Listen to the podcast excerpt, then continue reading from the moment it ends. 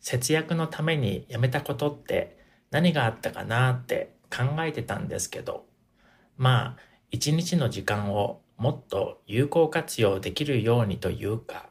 もっと充実した毎日を送りたいと思ってたので、朝寝坊というか、もう朝ベッドの中でダラダラしないことにしたんですよね。確か27歳ぐらいまでは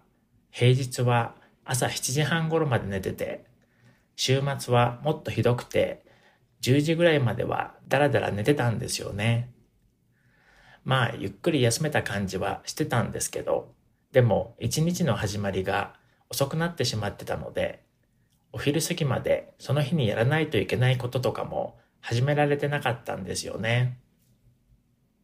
あ、そうなんですね。会社の仮眠室で昼寝してもいい会社だったんですね。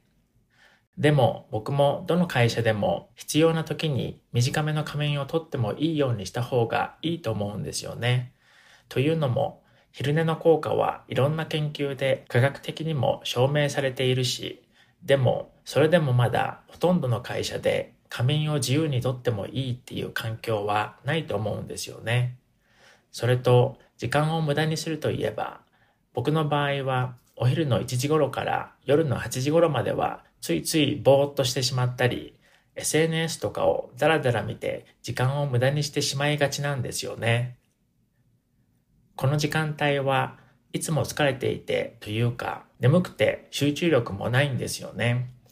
でもお昼の1時までは集中力もあって生産性も高いので朝ベッドでダラダラせずに早起きしてその日やらないといけないことにすぐ取り掛かるようにしようって思うようになったんですよね。